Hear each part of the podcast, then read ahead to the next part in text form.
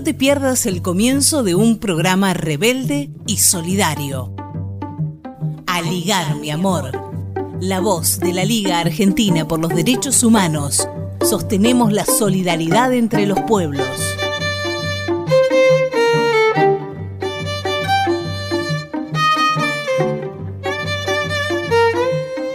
Bienvenidas, bienvenidos y bienvenidos. Nos volvemos a encontrar en esta antena federal de Aligar, mi amor. ¿Cómo están todos ustedes?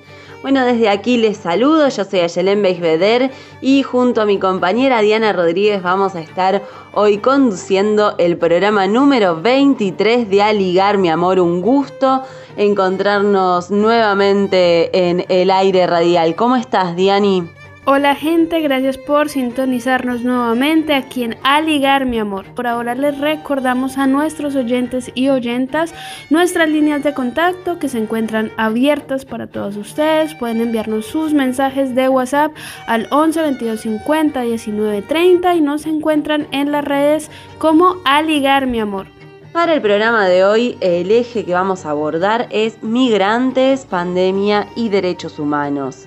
Bueno, es muy interesante todo este contenido que traemos que ya viene macerado porque el sábado pasado no nos encontramos como siempre con este programa, sino que eh, decidimos cambiar, decidimos eh, replicar justamente lo que fueron los diálogos por la libertad, este encuentro en Facebook Live que organizó la Liga Argentina por los Derechos Humanos con un montón de compañeros, compañeras eh, que vienen trabajando, militando por justamente una patria liberada, una patria soberana, así que un poco con el recuerdo y como un homenaje a San Martín y a, sus, a su pensamiento libertador, estuvimos planteando los desafíos de esta hora.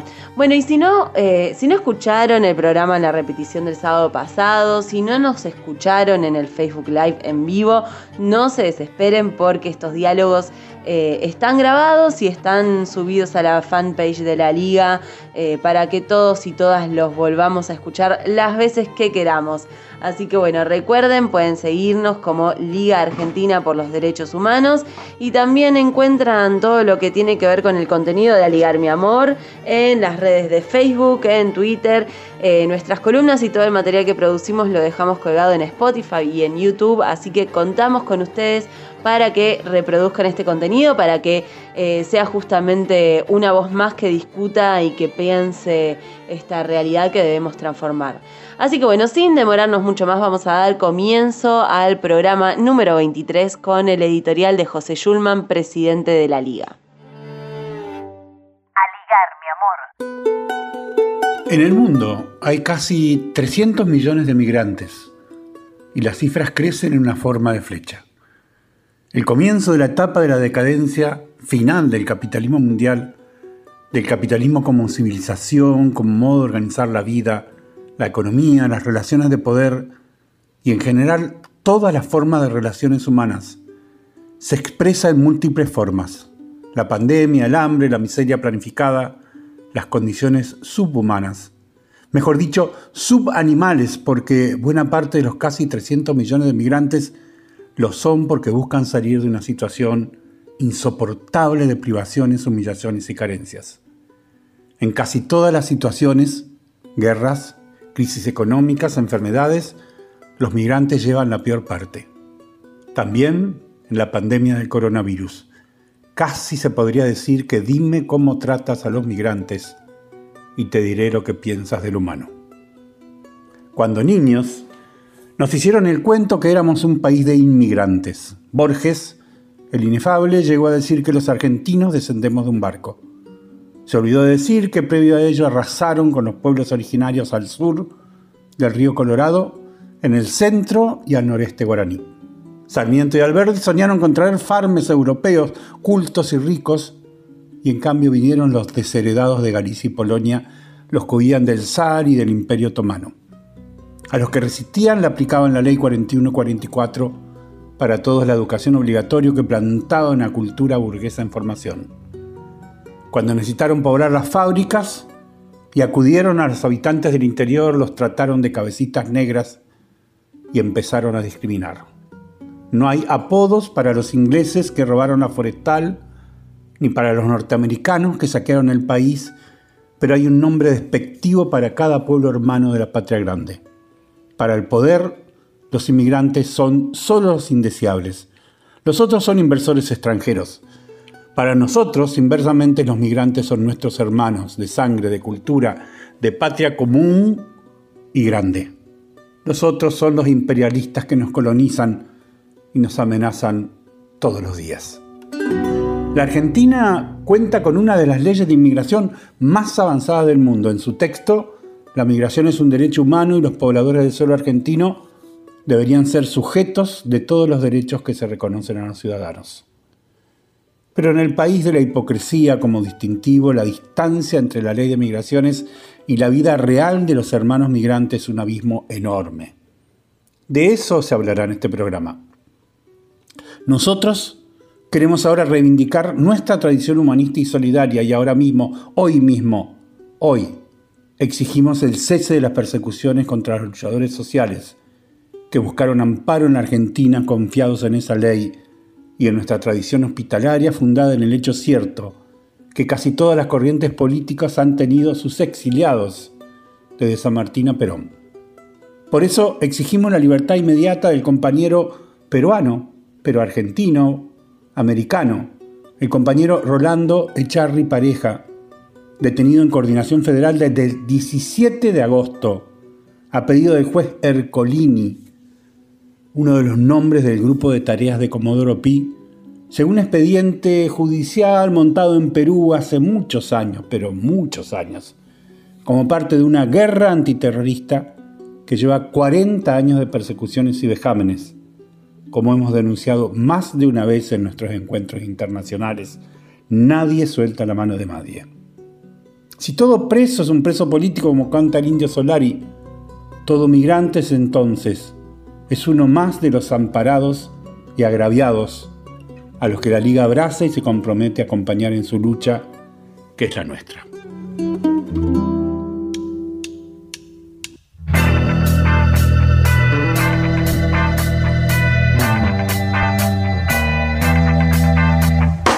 Aunque estemos guardados y guardadas en nuestras casas, Junto a ustedes podemos seguir construyendo memoria a través del dial. Eh, hoy más que nunca se necesita aligar mi amor, se necesita construir lazos entre los que están más vulnerados, los que menos tienen, los que más necesitan. Los derechos humanos en nuestra región han sido violentados, transgredidos por los distintos gobiernos de tinte fascista que han gobernado nuestra región. Es muy importante tener la voz de los organismos de derechos humanos en los medios de comunicación. Poner en palabras y hacer un programa donde se expresen las voces de los oprimides es un acto revolucionario en estos tiempos. Nadie suelta la mano de nadie. Amor y solidaridad. Desde la cual seguir dando pelea y contribuir a la construcción de un mundo más justo. Y descontar que este canal de comunicación, como viene haciendo la Liga hace más de 80 años, va a servir para la defensa de los derechos humanos generales y en particular para los de los sectores más vulnerables. Eh, porque la necesitamos eh, para no no dejar de estar nunca, nunca más en las calles de nuestra patria. Descarto que va a ser todo un golazo, ¿eh? Un beso muy, muy grande, mucha suerte. Y nos seguiremos encontrando en las calles y en el éter. Chau, chau.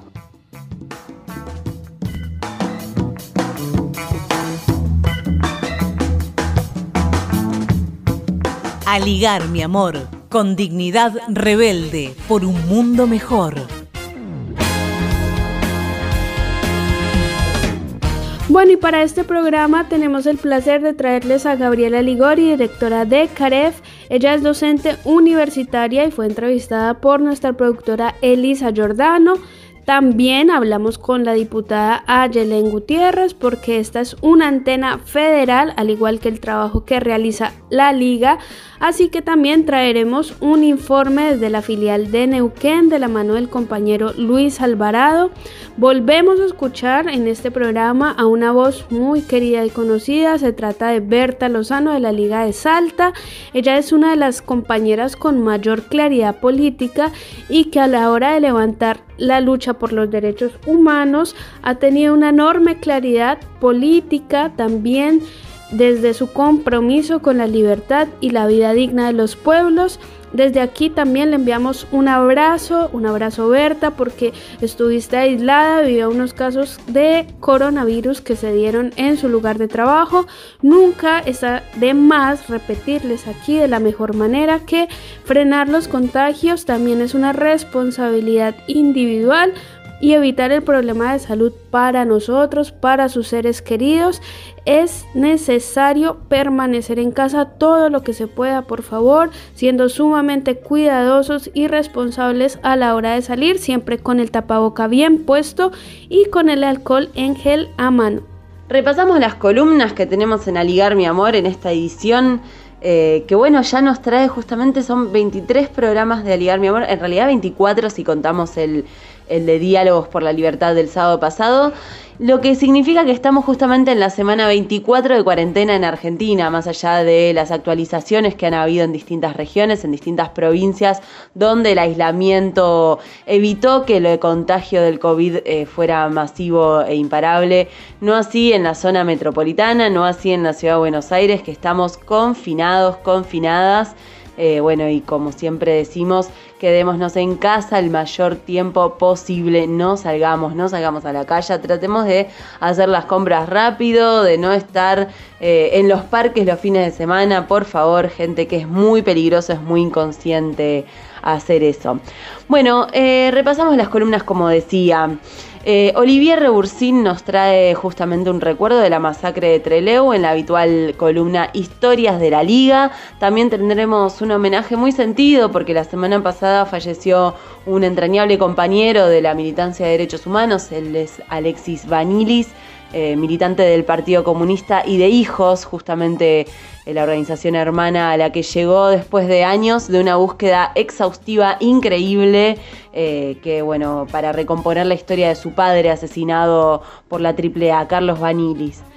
Bueno, tendremos también el micro de Palestina a cargo de Alberto Teskiewicz. y esta vez, bueno, nos va a sorprender con su voz, que hace mucho que no sonaba en la radio. y bueno, me parece que no me olvido más, pero repasemos las líneas de contacto y nos metemos de lleno en la primera entrevista. El programa de la Liga Argentina por los Derechos Humanos, Aligar Mi Amor, lo podés escuchar en Spotify o YouTube. También seguirnos en Facebook y Twitter para comentar y compartir los informes. Búscanos como Aligar Mi Amor. En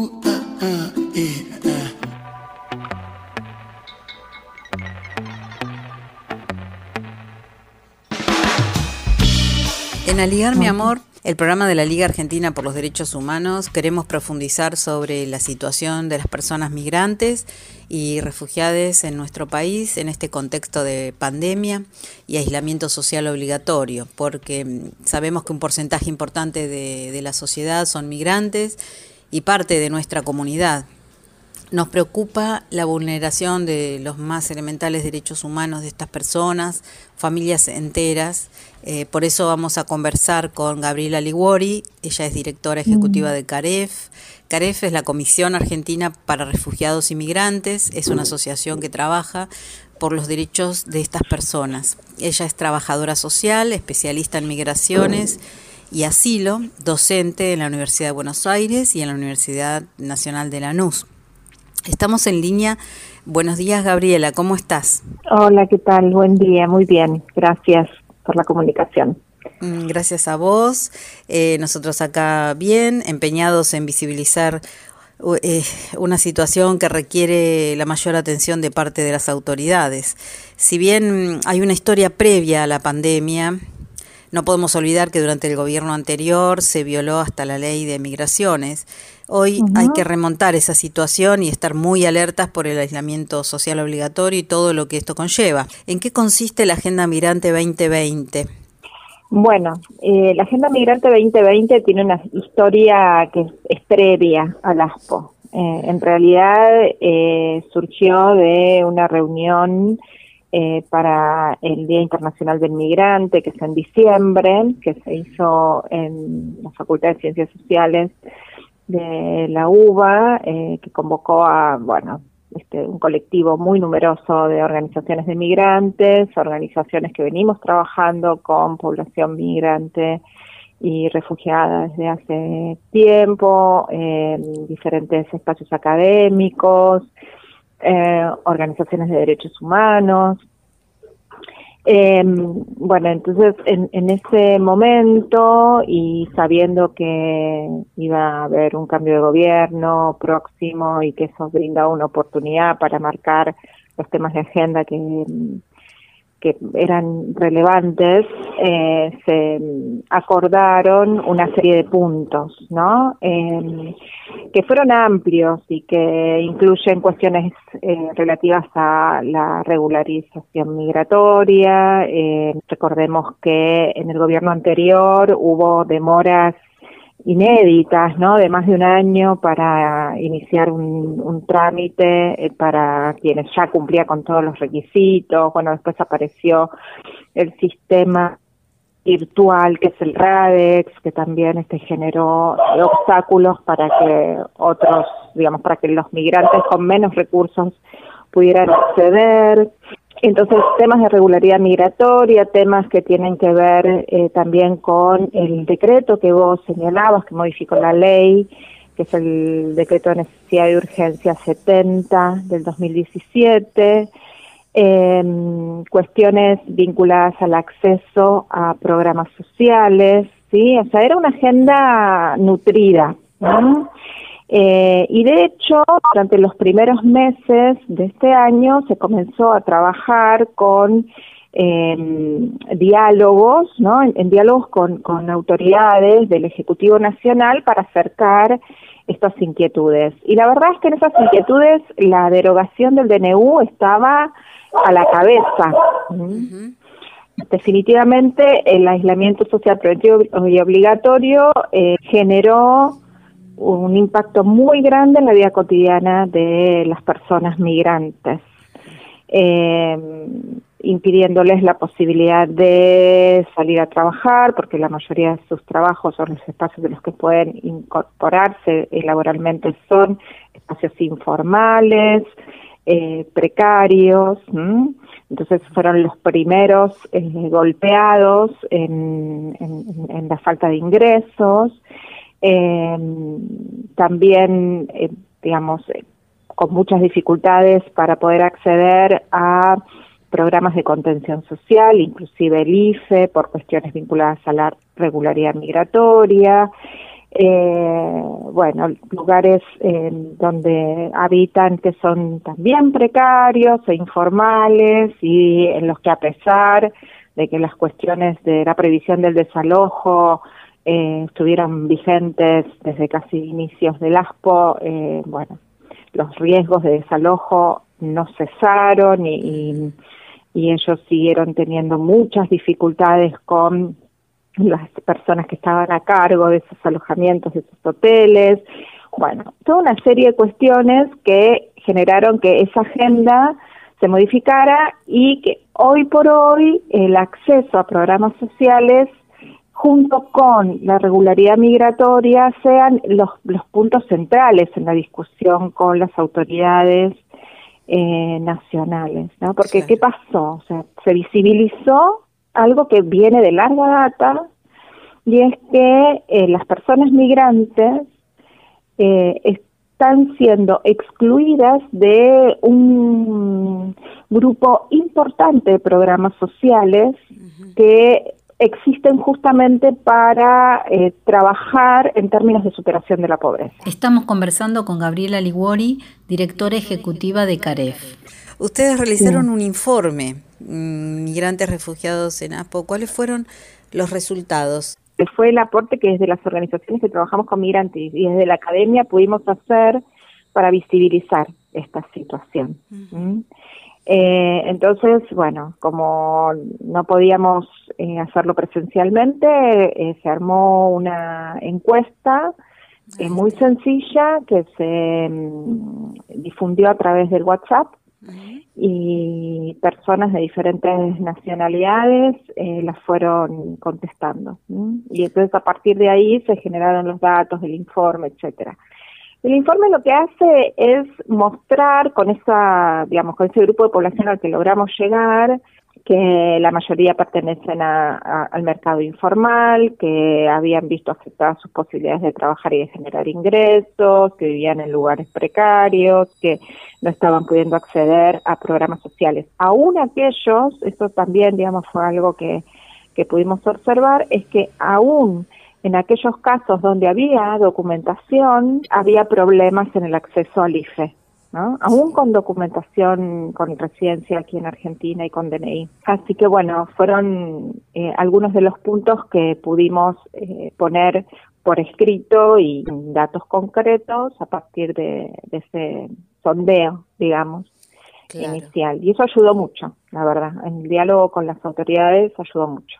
Y lo que arroja es algo que coincide con lo que venimos eh, observando en algún punto desde hace muchos años, es como las mujeres tienen más participación en estas luchas por mejorar las condiciones de vida eh, diarias, ¿no? Son en muchos casos las que se ponen a la cabeza de claro estas peleas y son las que se acercan en primera instancia a las instituciones, eso, eso por, por un lado, y luego la mayor cantidad de personas venezolanas, definitivamente la, población venezolana ha mostrado en este tiempo que tiene una capacidad y una habilidad para el uso de las redes y está todo el tiempo tan cercana a las redes, y esto se difundió por redes, eh, que bueno, digamos, también hizo que este, sea la población venezolana la primera en en haberse interesado y, haber accedido a, responder, ¿no? Más que otros grupos. Sí, llama la atención también que eh, un 3% de esa población, eh, mayoritariamente mujeres, eh, de población migrante, se reconoce como LGBTIQ. Mm, y esto, esto también es importante. Es muy importante, ¿no? Lo que, lo que deja evidenciado los estudios en este aislamiento social obligatorio, ¿no? Lo que sí. Sí, sí. Bueno, y ahí lo que lo que también se observa es la, la interseccionalidad, que creo que es algo que el Estado también tiene que mirar, ¿no? Claro. Eh, que cuando hablamos de población migrante estamos hablando de mujeres, ¿no? Que son migrantes, estamos hablando de población LGTB, más, este, que es migrante, eh, que además en muchos casos son este, personas que viven en condiciones de pobreza em, y, que además en muchos casos son personas que están en condición irregular en términos migratorios. Entonces, bueno, o sea, son muchas condiciones que exponen a una mayor vulnerabilidad en múltiples sentidos y si no es el Estado el que contiene, el que de alguna manera rescata esa situación y, brinda la oportunidad de dar un salto cualitativo, difícilmente eso lo hagan otros espacios, porque el mercado no lo va a hacer y socialmente cuando, cuando los vínculos y, las redes en general están en crisis, como está ocurriendo en este momento, tampoco hay tanta capacidad, ¿no? Entonces ahí es muy importante que que haya una modificación en cómo se, se asume desde el lugar estatal la atención de estos grupos de población, que como vos bien decías al inicio, son parte de nuestra comunidad, son parte de nuestro nosotros, nosotras, nosotres, este, y que eh, es, es importante que podamos eh, incluirlos, incluirlas, incluirles de, la, de, una manera más clara, ¿no? Así que bueno, ahí vamos en estas, en estas cruzadas. Totalmente. Además, bueno, no hace tanto tanto tiempo, dentro del marco de la pandemia, la ONU recordó que los migrantes deben tener acceso a la salud y deben ser tratados como cualquier otro ciudadano en cada país dentro de esta emergencia, ¿no? y el problema está más allá de nuestras fronteras.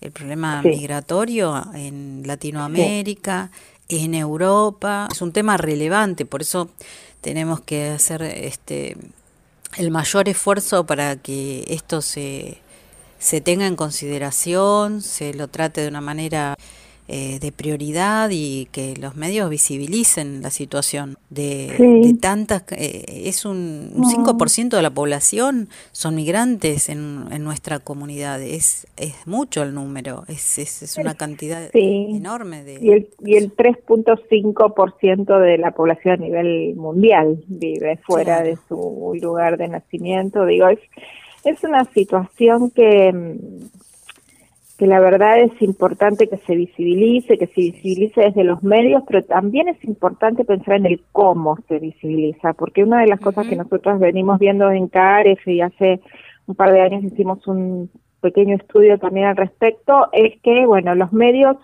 eh, hegemónicos cuando lo visibilizan lo hacen dentro de policiales, sí, dentro de em, e, e, estos sectores de, de las publicaciones que criminalizan a la población migrante, la exponen a mayores prejuicios, discriminaciones, etc. Exactamente. Difícilmente aparecen notas sobre poblaciones migrantes que tengan que ver con otros aspectos de la vida, ¿viste? Entonces hay que poder trabajar mucho con los medios eh, para que también cambien el foco de, de, la información, ¿no?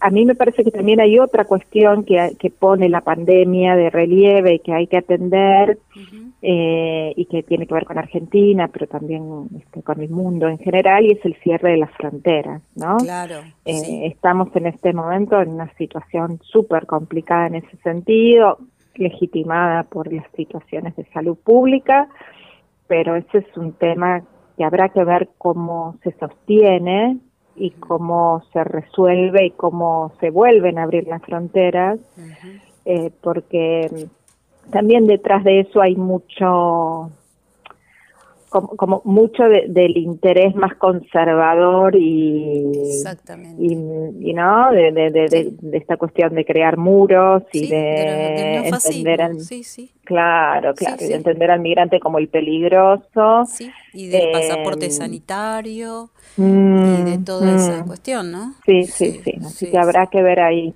cómo cómo sigue, ¿no? Esa parte de la historia, que también es un tema súper delicado. Sí, sí, sí. Sí, muy atento, muy atento. Enorme el trabajo del CAREF. Sí. Gabriela Liguori, te agradezco enormemente este tiempo.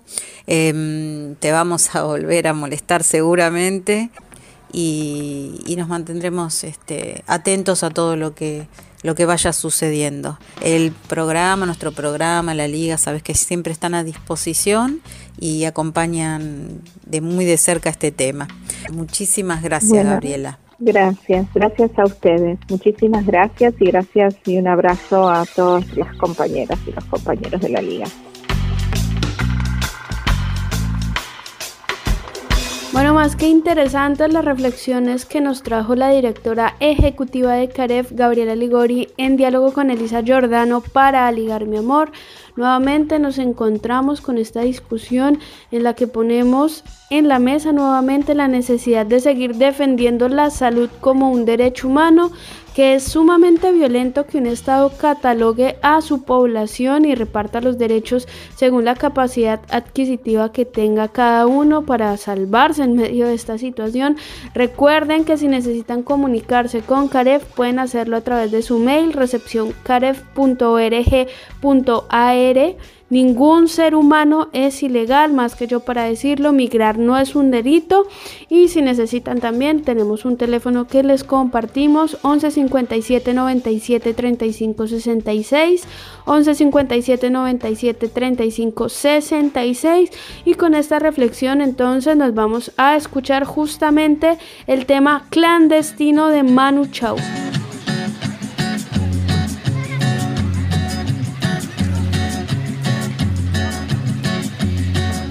Solo voy con mi pena, sola va mi condena. Correré mi destino para burlar la ley, perdido en el corazón de la grande Babilón. Me dicen el clandestino por no llevar papel. Pa' una ciudad del norte yo me fui a trabajar mi vida la dejé entre Ceuta y Gibraltar. Soy una raya en el mar, fantasma en la ciudad. Mi vida va prohibida, dice la autoridad. Solo voy con mi pena, sola va mi condena. Correré mi destino por no llevar papel, perdido en el corazón de la grande Babilón. Me dicen el clandestino, yo soy el quebra ley. Mano negra clandestina, peruano clandestino, africano clandestino, marihuana ilegal.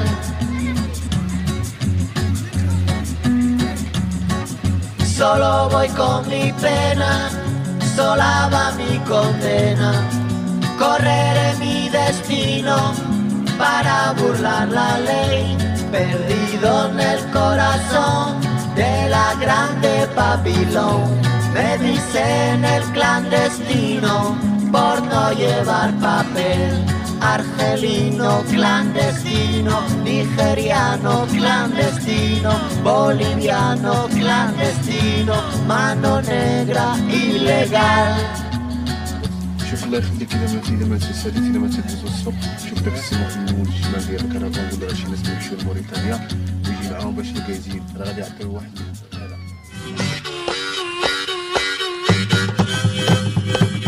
Si tuviste coronavirus, dona plasma. Esta es la campaña que la Asociación de Taxistas de Capital y Radio Taxi Tango, en colaboración con el Hospital de Clínicas, está ofreciendo, trasladando gratuitamente a los pacientes recuperados o recuperadas al centro de donación para que hagan el proceso del plasma. Pueden llamar al 15 36 14 28 39 15 36 14 28 39 y comunicarse con hemoterapia. El horario es de 9 a 13 horas. Acercándonos Ediciones nos propone sortear un acceso ilimitado a todos los libros de la editorial en digital a la plataforma. Pueden escribir a nuestro WhatsApp 11 22 50 1930. Lo sorteamos y el nombre estará en el programa siguiente. Gracias a Movimiento Cultural Acercándonos. Encontranos en www.acercándonoscultura.com.ar y en nuestras redes sociales. La cocina de Caro Mora nos acompaña en nuestro programa. Trabaja 100% con masa madre, harinas orgánicas y fermentación larga para hacer del pan alimento verdadero. Volvamos a la naturaleza, a la tierra. Los invito a mi cocina. Vos quédate en casa. Caro Mora te envía panes y pizzas y también cosas dulces. Pedidos por WhatsApp al 1161448216 o en Instagram Caro Mora Cocina.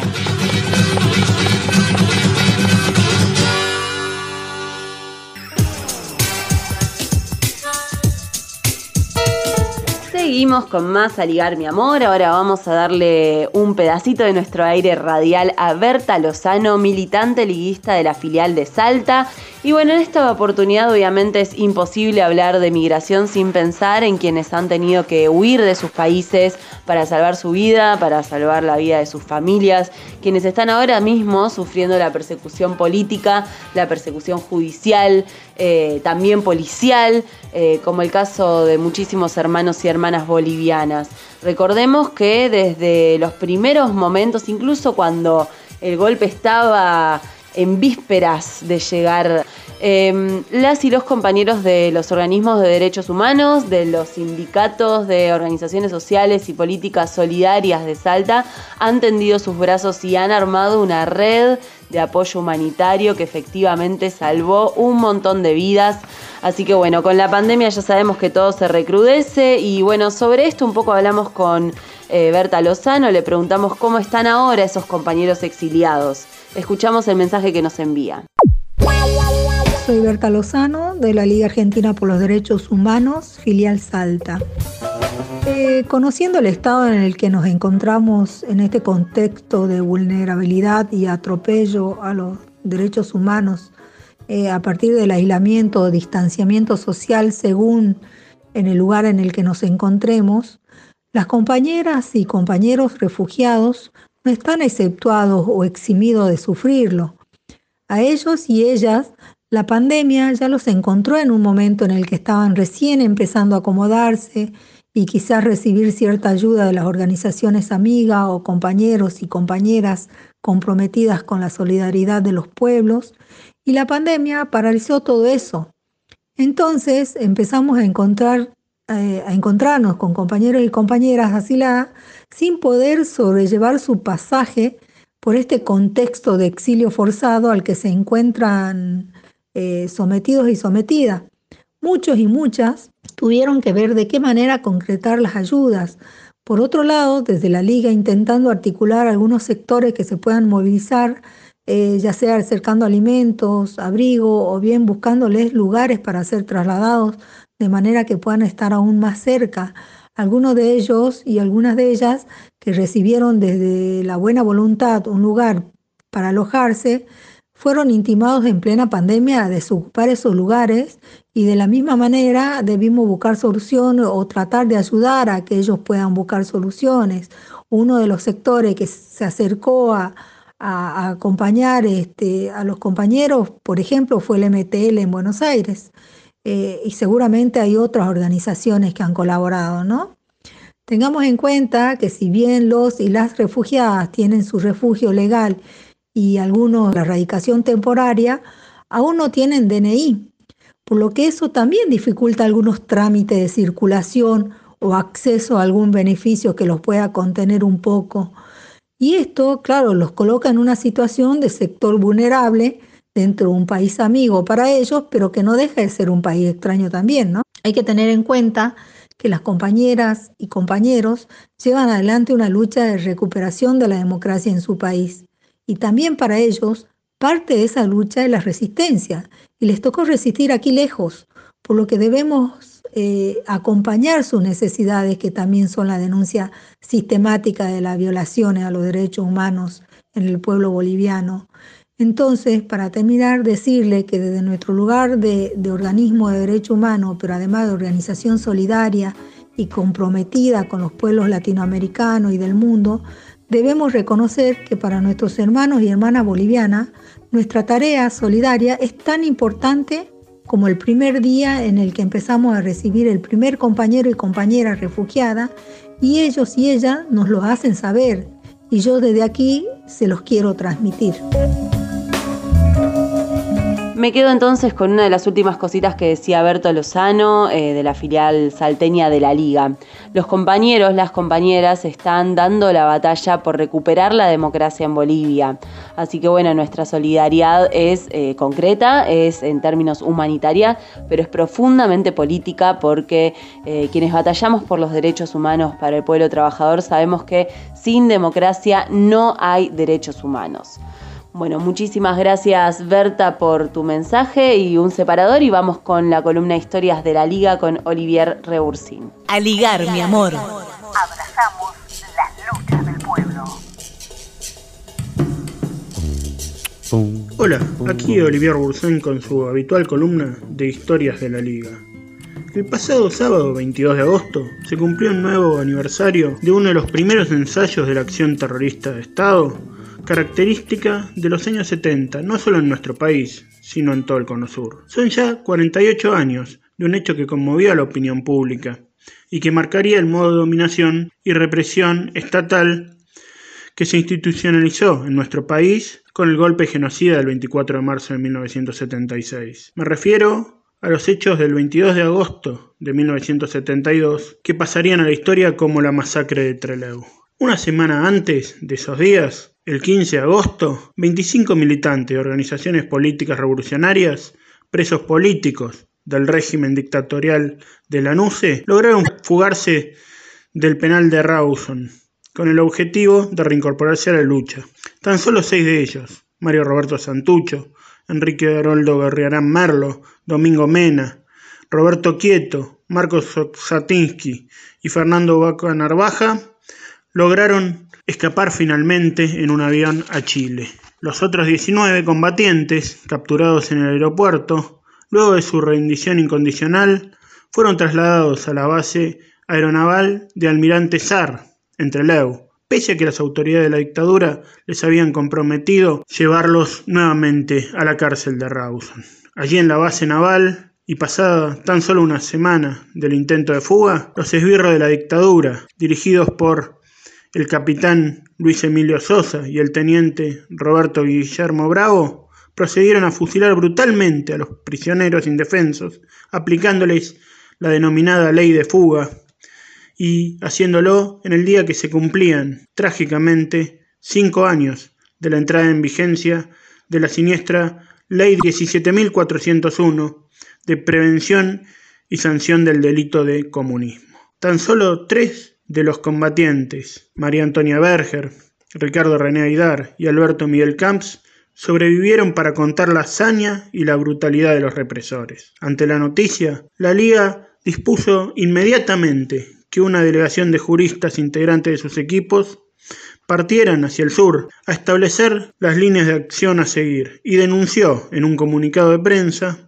la matanza de 16 presos políticos y heridas graves a otros tres, que, dijo la institución, sumía al país en sombrías inquietudes. La Liga denunció asimismo la ley de fuga y reclamó la libertad de todos los presos políticos estudiantiles y gremiales, cualquiera fuera la calificación con que se los mantenía detenidos. La criminal acción de la Marina motivó una enorme solidaridad en todo el pueblo de Trelew, como se daba en todo el país una inmensa solidaridad con los presos políticos. La decisión de la dictadura de mandar a rastrillar distintas ciudades del sur por tropa de la policía, el ejército y las demás fuerzas armadas y de seguridad con el pretexto de garantizar el orden y la tranquilidad pública de la comunidad, pronto vería la resistencia de los más amplios elementos solidarios de la población. En el Teatro Español de Trelew se desarrolló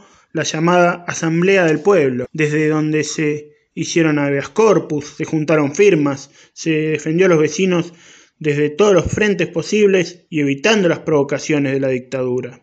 Fueron jornadas de protesta, manifestaciones callejeras, huelgas y expresiones de repudio a la represión estatal. Se reclamó por la libertad de los detenidos, del abogado Mario Maya, que había comprometido su solidaridad con los presos, y la huelga general fue acatada por toda la población, al punto que la radio, tomada por los vecinos, trabajó sin, anuncios comerciales. En este plural movimiento de solidaridad, tuvo una activa participación un delegado de la Liga, el militante comunista y maestro entrerriano Elvio Ángel Bell.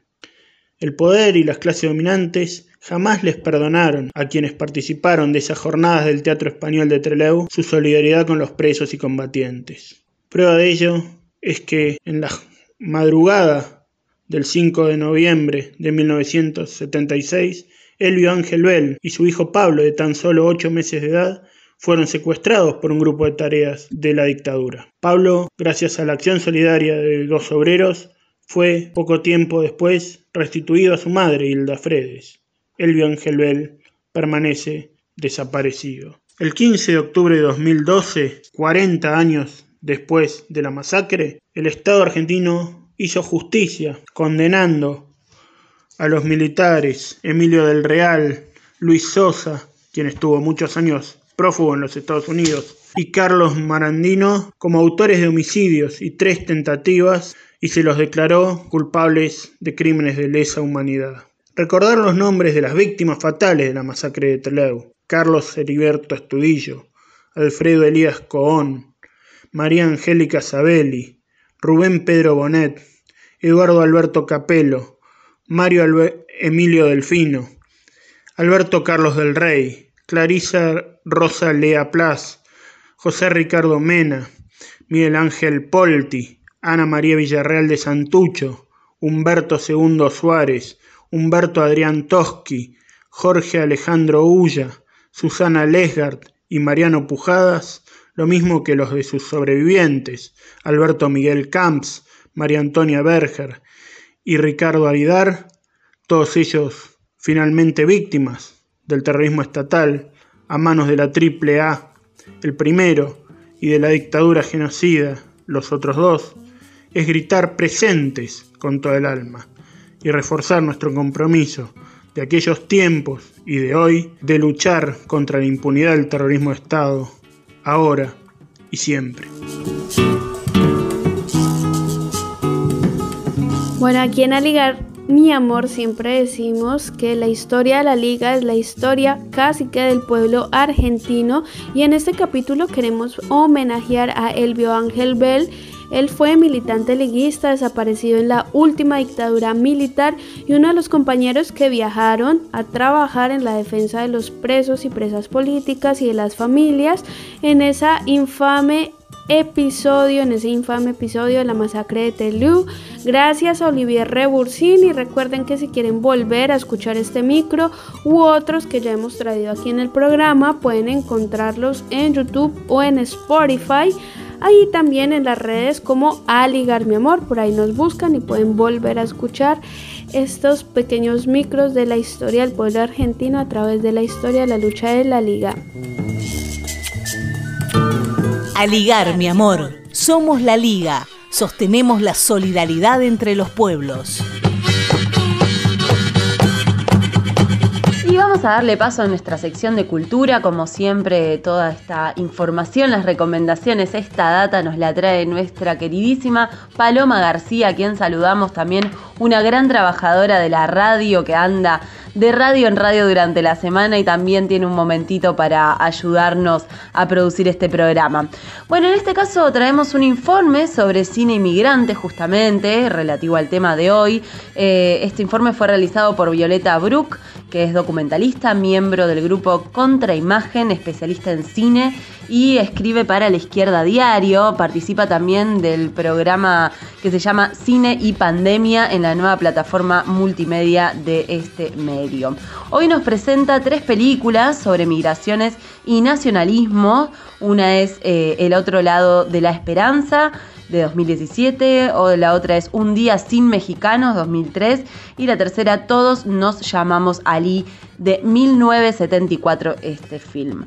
Miradas desde el cine sobre la xenofobia, el racismo y una situación que efectivamente crece en tiempos de pandemia como lo estamos viendo, escuchando mejor eh, y seguiremos escuchando. Así que vamos a darle paso eh, justamente a estas recomendaciones. mi amor. Con las salas cerradas en todo el mundo y las medidas de aislamiento, crecen los consumos de cine online y las recomendaciones de contenidos. Es un momento oportuno para buscar algunas películas que nos aporten ideas para pensar lo que está pasando. Durante los últimos años se multiplicaron las migraciones por guerras y crisis económicas. Ante esto, los estados capitalistas promueven el cierre de fronteras y la xenofobia. Hoy, en medio de la pandemia, se refuerza esta perspectiva y la situación de hacinamiento en los campos de refugiados muestra la cara más brutal del sistema. Cinematografías de distintos países vienen dando cuenta de esta realidad. El otro lado de la esperanza, 2017. En las malas, los amigos. Es una película que se desarrolla en Finlandia y a través de la historia particular de un joven refugiado sirio retrata una realidad de gran actualidad en distintas geografías. El joven Khaled llega oculto de polizón en un barco. Su familia murió en la guerra Solo su hermana sobrevivió, pero está perdida. Mientras trámites burocráticos le rechazan su pedido de asilo, la solidaridad surge desde abajo. Los compañeros del campo de refugiados y Wickstrom, un pequeño comerciante local, son quienes se proponen ayudarlo. Se destacan elementos de humor en el tratamiento de un tema trágico, que aportan un acercamiento humano y profundo.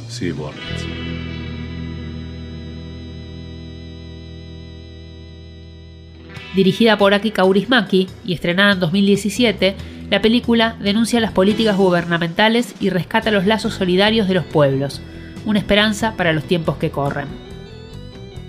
Un día sin mexicanos. 2003. Lo esencial no es invisible. La película da cuenta del rol central de los trabajadores inmigrantes en los Estados Unidos. Con bajos salarios y problemas legales sostienen la economía, una realidad que hoy queda evidente por el lugar del sector en los trabajos esenciales y su exposición en la primera línea. Un día California despierta y se encuentra con que una tercera parte de su población ha desaparecido. Cuando el día avanza, se descubre que la característica que los une es su origen mexicano y latino. Con el paso del tiempo, el caos es cada vez mayor y la economía se paraliza. Una realidad de trabajos precarios, bajos salarios, discriminación y represión policial. Dirigida por Sergio Arau y estrenada en 2003, mantiene toda su actualidad en medio de los muros y las políticas xenófobas de Trump. Todos nos llamamos Ali. 1974. Amor, racismo y prejuicios. Es una historia de amor rodeada de racismo y prejuicios. Sucede en Alemania, en donde hace más de 40 años, al igual que hoy, los inmigrantes no eran bienvenidos. En un café al que acuden trabajadores de diversos países, Emmy Kurowski, una viuda de unos 60 años, conoce a Salem, un marroquí treintañero. Bailan, conversan, se gustan y pronto se van a vivir juntos. La relación provoca un gran escándalo y las vecinas visitan al propietario del edificio para denunciar a Emmy. Dirigida por Rainer Fassbinder y estrenada en 1974, logró trascender a nivel internacional. Esta película, bella y trágica, denuncia una sociedad conservadora y desnuda la soledad humana en un mundo de permanentes apariencias. Estupendas recomendaciones para este fin de semana que no sabemos si se viene Santa Rosa o qué está pasando por el momento. Un día muy lindo acá en la ciudad de Buenos Aires. Eh, pero bueno, ya saben, lo dejan anotado en algún papelito, algún post-it pegado en la ladera en algún lado para tener estas recomendaciones que son muy buenas realmente eh, a mano para cuando hay un huequito antes de dormir, capaz. Eh, y bueno, en el fin de semana siempre es un buen momento acercarnos a la cultura con una perspectiva militante y responsable. Muchísimas gracias Paloma García por estas recomendaciones. A ligar, mi amor, luchamos por la libertad de la patria grande.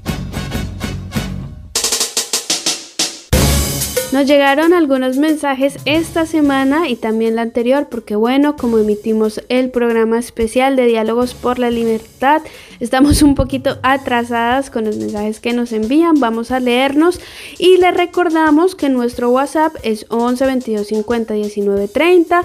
También pueden comunicarse, colaborar si, si desean ustedes con Aligar Mi Amor. Nos pueden escribir a redes Facebook y Twitter especialmente y subimos todo nuestro contenido a YouTube y Spotify. Otro mensaje que nos llega justamente saludando el programa de la semana pasada.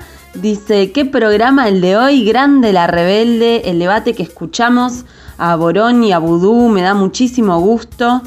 Eh, y me embeleza el tono y la voz de Diana. Ahí está, Diana, y te tiraron un piropo, qué lindo. La amo. Y amo la rebelde. Viva Perón, carajo, Carlos de Palermo. Así que le mandamos un gran saludo a Carlos también. Muchísimas gracias a todos quienes mandan sus mensajitos, a quienes no pudimos leer, pero sepan que eh, aunque no los hayamos leído en el aire, sí los leemos nosotros y es un gran, gran aliento. Recuerden que todos estos mensajes son un poco la devolución de este programa, así que obviamente que siempre los leemos, queremos que opinen, queremos que participen, eh, porque los derechos humanos los defendemos entre todos. Así que bueno, y nos llegó un mensajito más en, esta, en este programa en donde hablamos de migración y pandemia. En este caso vamos a escuchar a Lila Báez, ella es de la Secretaría de Migrantes de la UTEP y justamente es migrante paraguaya, así que bueno, la escuchamos ya con los últimos minutitos de este primer bloque. Hola, mi nombre es Lila, soy inmigrante paraguaya acá en Argentina hace 17 años. Hago parte de la Secretaría de Trabajadores, Migrantes y Refugiados, Refugiadas de la UTEP, la Unión de Trabajadores de la Economía Popular, una herramienta de lucha que nació en el 2018 para defender los derechos de las personas migrantes y refugiadas que han decidido la Argentina como territorio para vivir, ejerciendo el, libre derecho a la movilidad, como lo han hecho históricamente nuestros pueblos.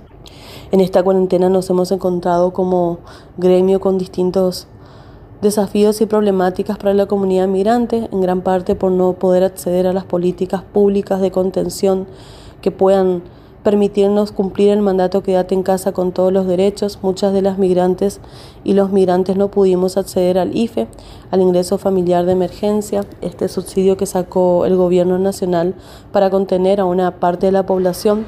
Em, las y los migrantes no accedimos por falta de regularización migratoria, una herencia pesada que nos dejó también el gobierno del expresidente Mauricio Macri, que implementó el sistema de erradicación a distancia RAETS, dejando a fines del 2019 más de 90.000 casos de documento nacional de identidad en la Dirección Nacional de Migraciones sin resolverse. Esto imposibilitó que nosotros accediéramos a uno de los pocos subsidios que sacó el gobierno, dejando a mucha gente en extrema vulnerabilidad, a muchos migrantes y refugiados dejando en extrema vulnerabilidad. Hoy en día estamos viendo cómo son desalojadas y desalojados las personas migrantes, sobre todo quienes viven en la ciudad de Buenos Aires, en estos mal llamados hoteles familiares que no son más que una especulación más de el derecho a la vivienda donde se aprovechan de la situación migratoria de las personas migrantes. Es una realidad que no se está no se está respetando el DNU 320 que prohíbe estos desalojos. desde este sentido estamos tratando como organización de paliar, de poder trabajar en conjunto con la Defensoría del Pueblo, de conseguir subsidios habitacionales, con todas las trabas que esto significa y, e insistimos muchísimo por la falta de regularización migratoria, que es una de las demandas que estamos teniendo en este momento. Creemos que un gobierno que es de todos debe gobernar para todos y para todos y que sin las migrantes y los migrantes no estamos todos y todas. En este sentido también recordar que una de las políticas para evitar el, el contagio del coronavirus es el cierre de fronteras. Esto también violenta la calidad de vida de las personas que por falta justamente de derechos laborales Muchos de ellos han decidido ser repatriados y que han entrado en una burocracia interminable por parte de los estados que nos expulsan y de los estados también que nos deberían de contener. Como es el caso de la migración paraguaya, que es una de las más grandes acá en Argentina, pero que han entrado en una burocracia donde más de 20.000 migrantes paraguayos o turistas paraguayos que vinieron de visita en diciembre acá en Argentina están varados sin ningún tipo de respuesta fehaciente seguras para el retorno seguro. Es algo que también estamos peleando desde la Secretaría porque creemos que si no tienen em, derechos laborales acá o una casa donde pasar la cuarentena, tienen que tener la posibilidad de viajar de manera segura a su país de origen.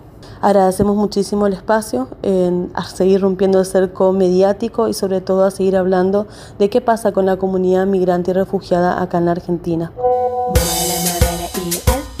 Evidentemente no podía faltar la voz de la comunidad paraguaya, una de las más importantes de nuestro territorio. Y ya para pasarles un chivo pequeñito, el jueves pasado José Schulman estuvo en un vivo en Facebook donde estuvieron recordando a los desaparecidos paraguayos. Así que bueno, les recomiendo ir al Facebook de la liga y allí van a poder encontrar el videito.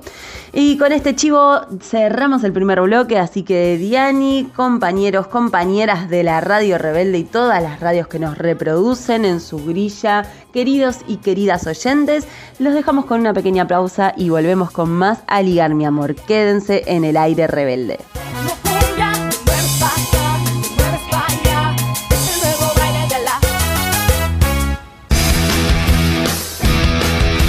A ligar mi amor, la voz de la Liga Argentina por los Derechos Humanos. Unimos las luchas de los pueblos.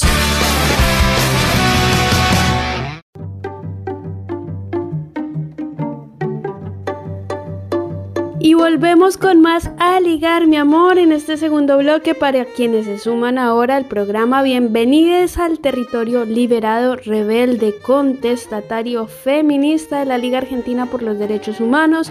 Recuerden que contamos con ustedes para nuestra difusión, así que antes de recibir las voces que se suman a esta segunda hora de radio, les hacemos un pedido a toda nuestra oyentada. Vamos a ver qué nos dice Aye. Contamos con ustedes para la difusión, como siempre decimos con Diani, así que bueno, si te llega nuestro flyer promocionando el programa, así como te llegó, reenvíalo a tu gente, con eso ya nos estás dando una enorme mano y acordate que nuestro WhatsApp está abierto para poder comunicarnos, para que esta, esta radio en tiempos de pandemia sea un nexo y sea también un canal de comunicación, de discusión, de información. Así que bueno, nuestro WhatsApp es el 11 22 50 19 30. Y si querés volver a escuchar el programa, nos encontrás en YouTube, también en Spotify o en Radio Cut FM. Tenés todo el programa entero para escucharlo. Bueno, nos metemos a este segundo bloque que estamos inaugurando. Seguimos abordando, eh, obviamente, las problemáticas relacionadas al pueblo migrante y específicamente cómo están sufriendo la pandemia, cómo están organizándose y cuáles son las problemáticas que, que se están complejizando cada vez más. Tendremos una entrevista muy interesante, que es la primera, eh, que bueno, es a la diputada Ayelen Gutiérrez, eh, también la columna de Palestina, y sumamos también una, una recomendación literaria para los oyentes lectores de esta radio. Recuerden que ya estuvimos sorteando el pase libre a todas las ediciones de Acercándonos, así que bueno, veremos cuál será el siguiente sorteo. Pero aquí siempre fomentando las lecturas críticas y también fomentando esto de compartir, ¿no? Si te gustó algo, si tenés un libro interesante, algún autor para recomendar, también nos puedes escribir por redes, por Facebook y al WhatsApp. Te lo repito una vez más, no está nunca de más.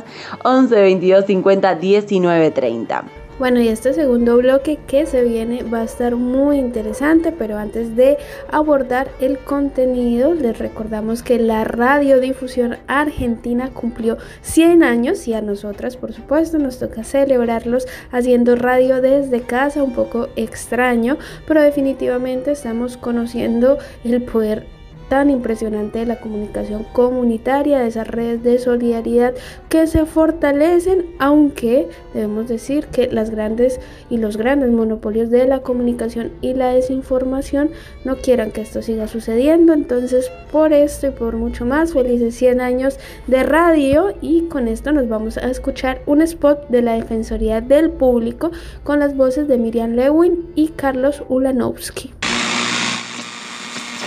Okay. Yeah, yeah, yeah, yeah. It's on your rap. Generando conexión, también comunicación, recordando y festejando los 100 años de radio. Una parte cultural, caudal de historicidad. Tenemos en la Argentina emitidas para escuchar. Radio, pasión, información y creaciones. Radio, teatro, también muchas canciones. Radio, frecuencias emitidas y difundidas. Radios que cuentan 100 años de vida.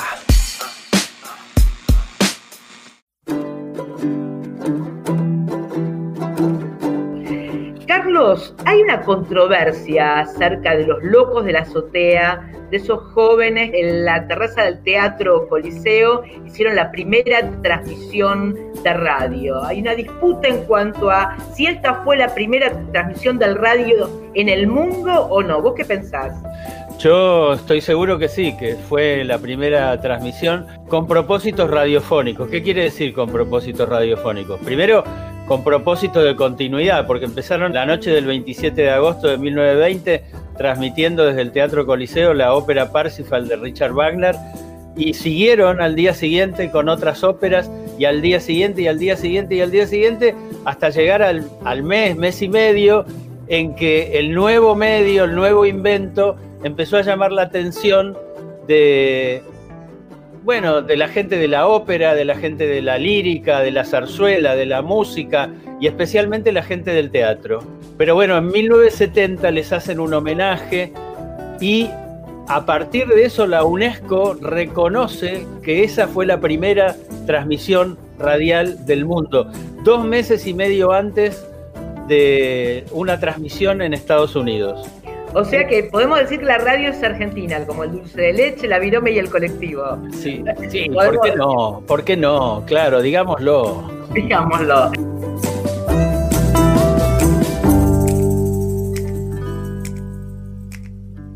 Cien años de radio, 100 años de audiencia, la otra mitad de la radio.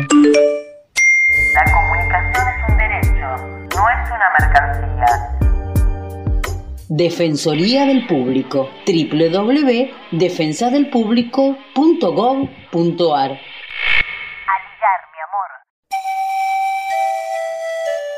Y como les dijimos al comienzo del programa, en el día de hoy tenemos un homenaje realmente muy sentido, eh, porque se trata de una persona que desde los organismos, las militancias de derechos humanos, eh, en su amplio espectro, valoramos muchísimo y queríamos muchísimo como un hermano.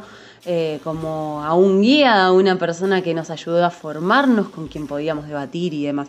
Bueno, el asunto es que nos fue muy difícil seleccionar una sola persona para hablar de Alexis, así que vamos a, escuchar un mix de voces eh, que algunas serán ampliamente reconocidas por nuestra audiencia eh, y otras somos más los anónimos, los que militamos eh, sin que se conozca nuestro nombre, sin que a veces eh, se nos vea tanto en, el escenario, pero sin embargo ahí estamos construyendo los derechos humanos para todos y todas. Así que los dejamos con este querido homenaje a Alexis para arrancar eh, en su honor este segundo bloque de Aligar, mi amor. ¿Quién dijo que todo está perdido? Yo vengo a ofrecer mi corazón. Mi nombre es Aldana Ríos, soy directora de Derechos Humanos del municipio de Ituzaingó y miembro de la regional Hijos Gran Morón Ituzaingó Urlinga. Soy amiga, compañera y hermana de lucha de Alexis Vanilis. Se nos fue inesperadamente como un rayo que parte el tiempo y así nos quedamos, partidos, pero no vencidos. En Ituzaingó la huella de Alexis es muy profunda. Es un hijo que supo llevar en sus espaldas la talla de luchador como lo fue su papá. Carlos fue asesinado en nuestro distrito por la AAA en junio de 1975. Con Alexis compartimos muchos proyectos, sueños, actividades, reflexiones y sobre todo compartimos ese sentir de la ausencia que se lleva siempre.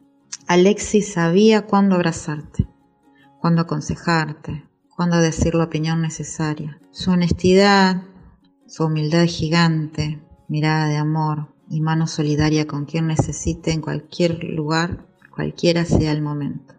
Acá nos quedamos en su lugar favorito, custodiando la baldosa de su papá, quien tendrá su cigarrillo cada 10 de junio, como lo hacía él. Te voy a extrañar mucho, hasta volver a abrazarnos, mi querido Alexis. que se llevó el río. Yo vengo a ofrecer Hola, mi nombre es Carlos Pisoni, soy integrante de la agrupación Hijos. Eh, Alexis sufrió la pérdida de su viejo, militante comunista, colectivero, asesinado por la AAA cuando tenía cuatro años. Eh, lo acribillaron a balazos adelante de él y, su vida fue un constante eh, ida y vuelta entre el exilio interno, entre las búsquedas, hasta que finalmente eh, que comenzó a militar en la agrupación Hijos y años atrás eh, consiguió la búsqueda de la verdad a través de una sentencia que dictaminó quién había sido el asesino de su padre, que lamentablemente había fallecido y no pudo llegar a la justicia.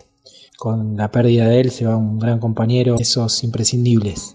El mejor homenaje que podemos hacer al compañero es continuar luchando y levantando las banderas de los 30.000 desaparecidos. Hasta siempre, querido compañero Alexis. Siempre abierta. Yo vengo a ofrecer mi corazón. Mi nombre es Fabiana Russo. Alexis es de esas personas que uno siente, tiene la certeza, sabe que nos va a faltar a muchos, a muchos y a muchas de los que compartimos con él un largo tra trayecto de nuestras vidas, porque Alexis es la clase de personas que cuando uno lo conoce se quiere quedar al lado de él. Creo que una de las personas que de verdad me enseñó lo que es el sentido de la amistad. Quiero leer algo que me gustó mucho de su libro, que me pareció precioso, que cuando uno lee en la letra de Alexis en el libro Azar es, eh, siente ese dolor de Alexis. Eh, pero hay algo que, que está al comienzo y que no habla del dolor. Y dice dos pantalones. De chico estaba en los huesos. Me ponía dos pantalones largos para dar la talla. Hasta siempre, compañero querido. Cuando no haya nadie cerca o lejos, yo vengo a ofrecer mi corazón. Cuando la noticia cruzó el charco y llegó a estas granadinas tierras, el estupor se me hizo presente, enorme, gelatinoso. Alexis Vanilis nos ha dejado. Multitud de sentimientos se agolpan en mi garganta y a borbotones trato de entender. Busco un resquicio por donde colar la idea de que es un error, de que no es verdad, y no lo hay. No lo encuentro. Los recuerdos se me atropellan sin cronología posible.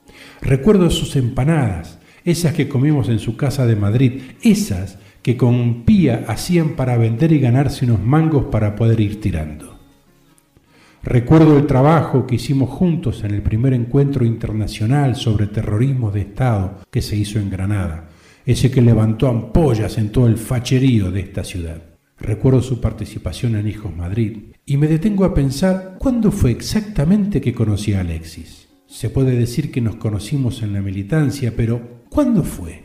Removiendo este pensamiento, caigo en la cuenta de que Alexis empecé a conocerlo cuando me afilié a la FEDE, hace ya un montón de tiempo, que comencé a tratarlo en mis primeros acercamientos a la liga, pero tuvieron que pasar muchos años para que el abrazo en carne y hueso se concretara, y ahora me niego a soltarlo porque es mentira que Alexis Vanilis nos haya dejado. Alexis, su sonrisa, su confianza y, seguridad en lo importante que es la solidaridad, ese Alexis está a mi lado, a nuestro lado. Alexis soñaba con que todas las personas tengan todos los derechos. Era su pelea y es el mejor homenaje que puedo hacerle, que podemos hacerle.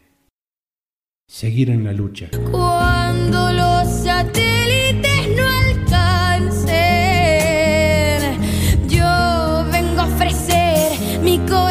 Soy Nora Cortiñas, integrante de Madre Plaza de Mayo, línea fundadora, y lamento esta muerte.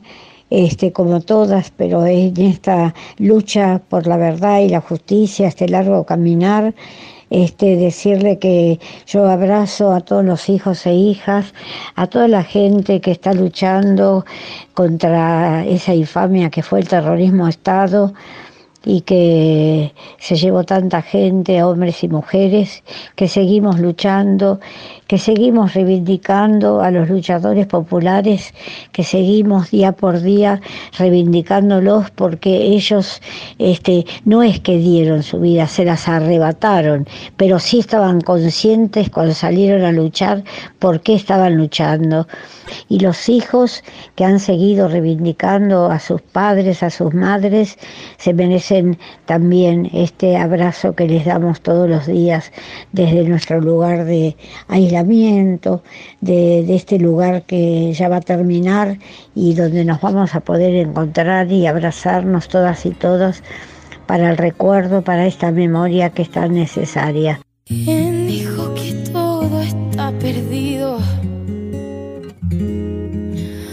Yo vengo a ofrecer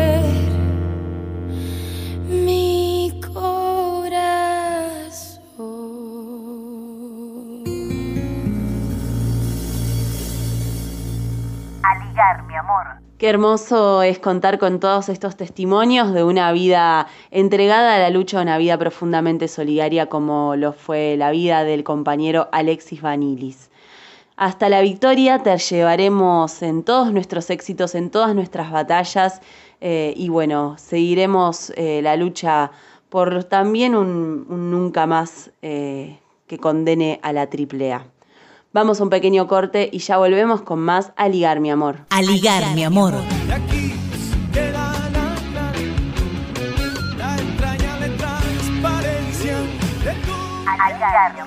¿Qué tal si hablamos de derechos humanos desde todos los ángulos posibles? Memoria, verdad, justicia, pero también feminismo, violencia institucional, medios y redes sociales, soberanía alimentaria, crímenes de lesa humanidad, disidencias sexuales, presos políticos, fake news, ecología y ambientalismo, derechos animales, aborto. Nos interesa todo, por eso investigamos la voz de la Liga Argentina por los Derechos Humanos. A ligar, mi amor.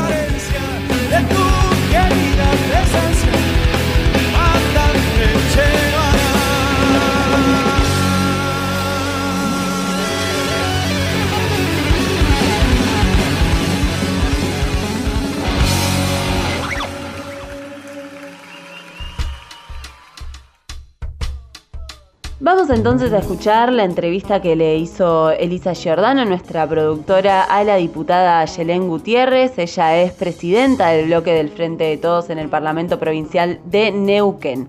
Las escuchamos.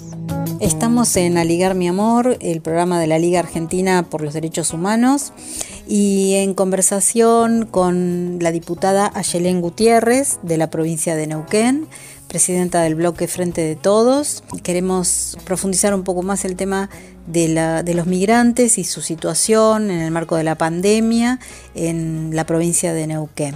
Buenos días, eh, diputada Yelen Gutiérrez. Mi nombre es Elisa Giordano. La saludo desde el programa Ligar Mi Amor. Bueno, muy buenos días, Elisa, para vos y para toda tu audiencia.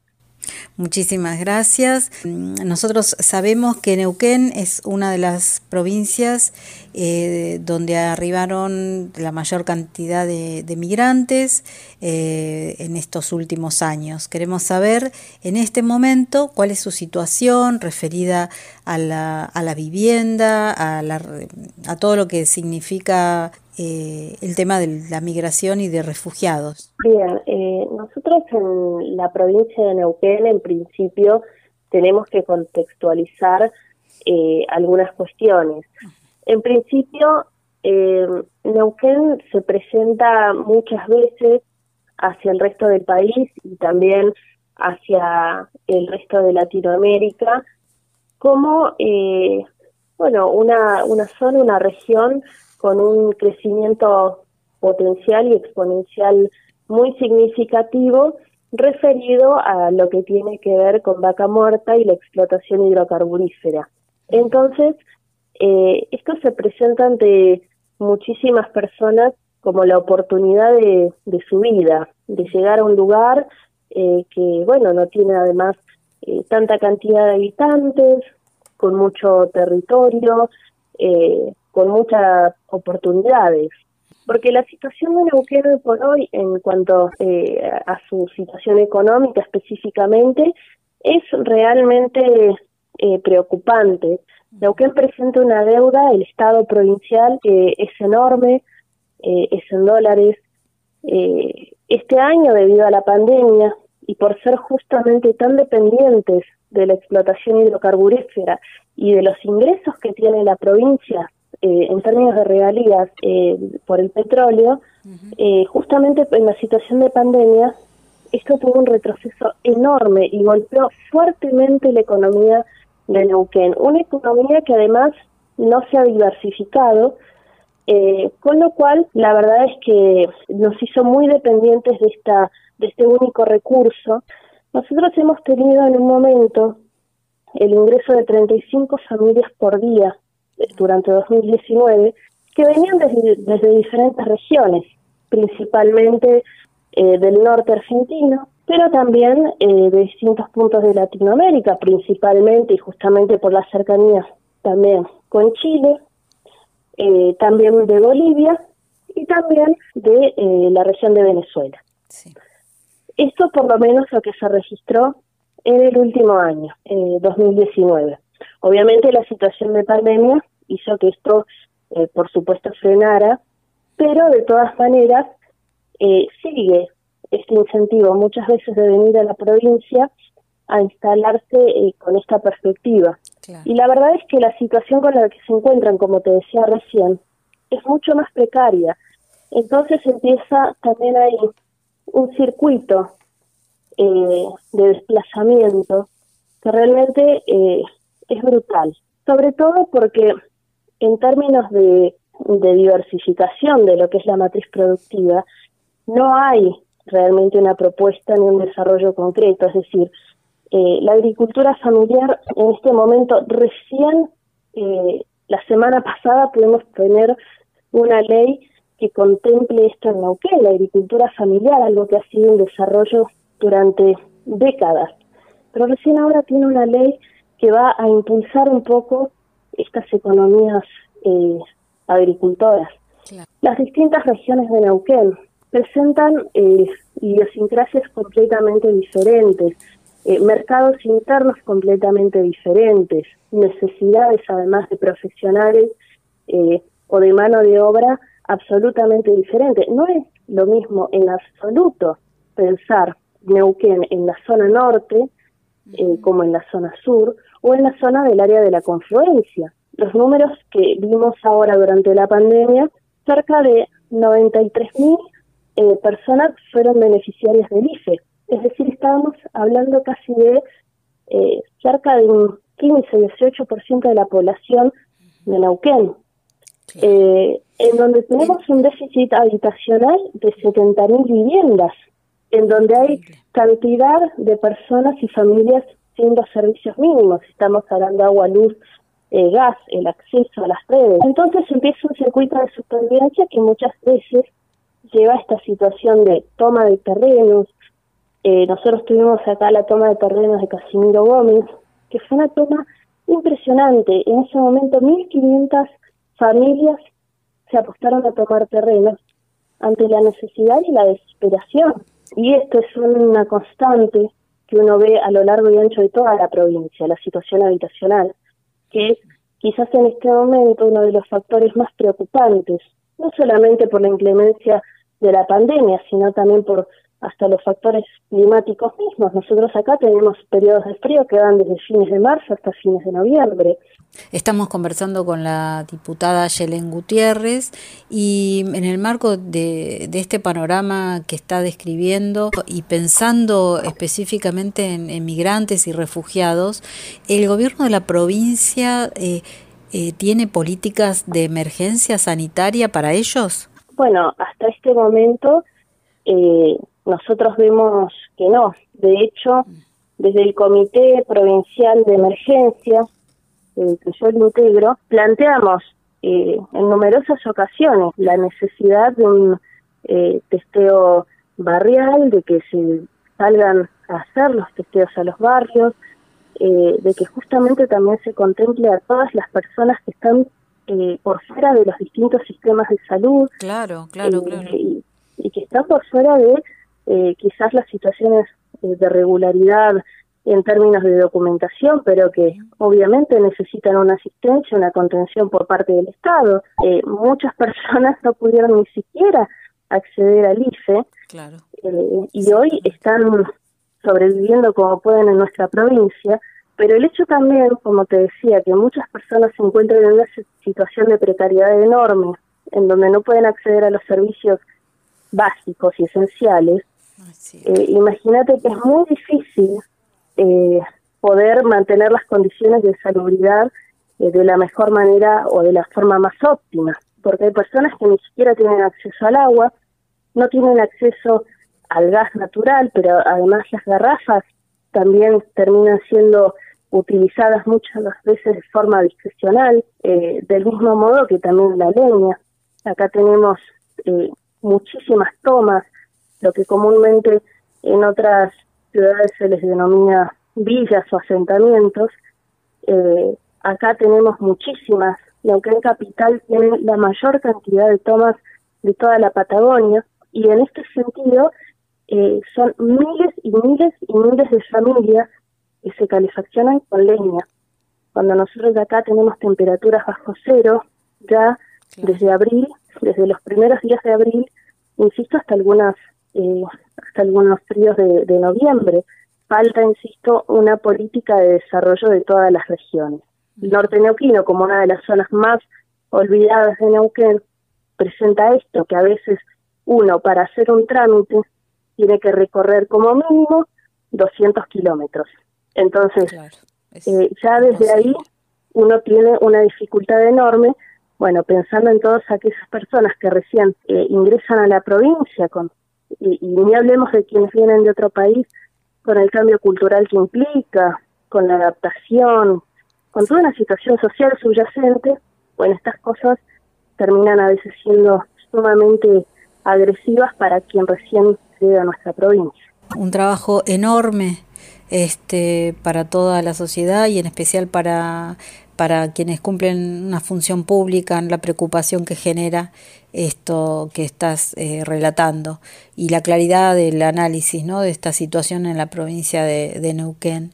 Eh, muy amable, diputada Yelen Gutiérrez, gracias por el tiempo que, nos brindaste y bueno, eh, un saludo muy afectuoso de parte de todo el equipo del programa de Aligar mi amor. Bueno, muchas gracias a ustedes por el espacio y estamos en contacto. Agradecemos enormemente a la diputada Gutiérrez por su tiempo para ligar mi amor. Seguimos en la Patagonia, ahora vamos a escuchar al compañero militante de la Liga, Luis Alvarado, quien, recordemos, eh, la semana pasada compartió un vivo en el Facebook de la Liga eh, con José Schulman y justamente con la diputada Gutiérrez. Eh, conversaron ellos tres sobre la emergencia de vivienda. El derecho a una vivienda digna, a que el Estado garantice el acceso, es fundamental y con este aislamiento social obligatorio se vio que la emergencia justamente es muy profunda y es federal, está en todo el país. Así que bueno, escuchamos el mensaje que nos envió Luis Alvarado.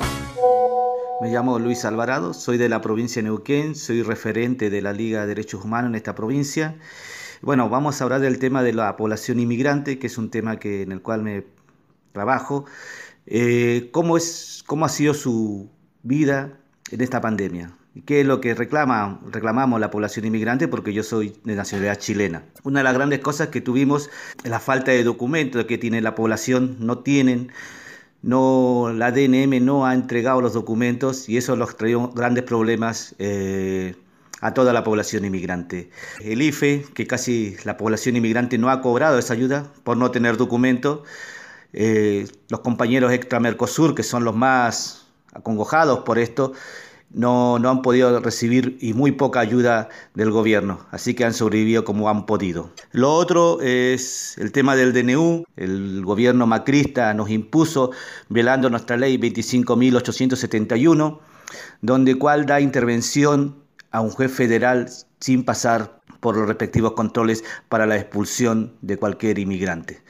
Otro problema que, ha surgido últimamente ha sido el problema de, en la UBA de los estudiantes, que también tiene que ver por un tema de documentos, que no pueden inscribirse, no pueden eh, tener una vida estudiante porque los atrapó la pandemia. Más allá que la educación es un derecho humano, como venimos planteando, y la población inmigrante en estos momentos la está pasando muy mal en la Universidad de la UBA.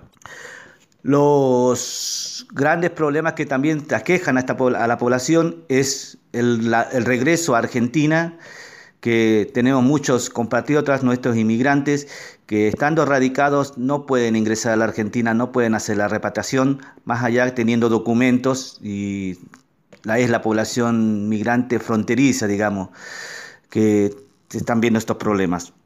Después tenemos eh, con el tema del IFE, el diputado nacional Alejandro Bermejo fue uno de los únicos diputados nacionales que presentó un proyecto de ley para que la población inmigrante cobre una ayuda, pero eso no llegó a buen fin en la Cámara, eh, faltó más trabajo impulsarlo. La Liga ha participado activamente a través de mi persona. Eh, moviendo, promocionando esta ley.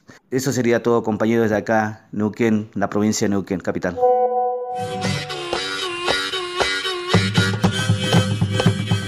Tuviste coronavirus, dona plasma. Esta es la campaña que la Asociación de Taxistas de Capital y Radio Taxi Tango, en colaboración con el Hospital de Clínicas, está ofreciendo, trasladando gratuitamente a los pacientes recuperados o recuperadas al centro de donación para que hagan el proceso del plasma. Pueden llamar al 15 36 14 28 39 15 36 14 28 39 y comunicarse con hemoterapia. El horario es de 9 a 13 horas. Acercándonos Ediciones nos propone sortear un acceso ilimitado a todos los libros de la editorial en digital a la plataforma. Pueden escribir a nuestro WhatsApp 11 22 50 1930. Lo sorteamos y el nombre estará en el programa siguiente. Gracias a Movimiento Cultural Acercándonos. Encontranos en www.acercándonoscultura.com.ar y en nuestras redes sociales. La cocina de Caro Mora nos acompaña en nuestro programa. Trabaja 100% con masa madre, harinas orgánicas y fermentación larga para hacer del pan alimento verdadero. Volvamos a la naturaleza, a la tierra. Los invito a mi cocina. Vos quédate en casa. Caro Mora te envía panes y pizzas y también cosas dulces. Pedidos por WhatsApp al 1161448216 o en Instagram Caro Mora Cocina.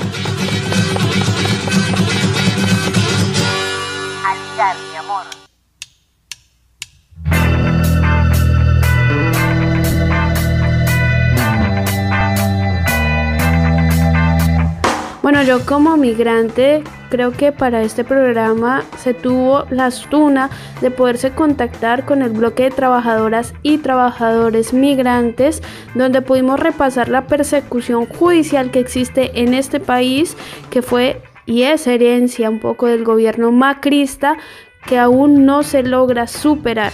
La voz que van a escuchar es la de Jorge Ferreira.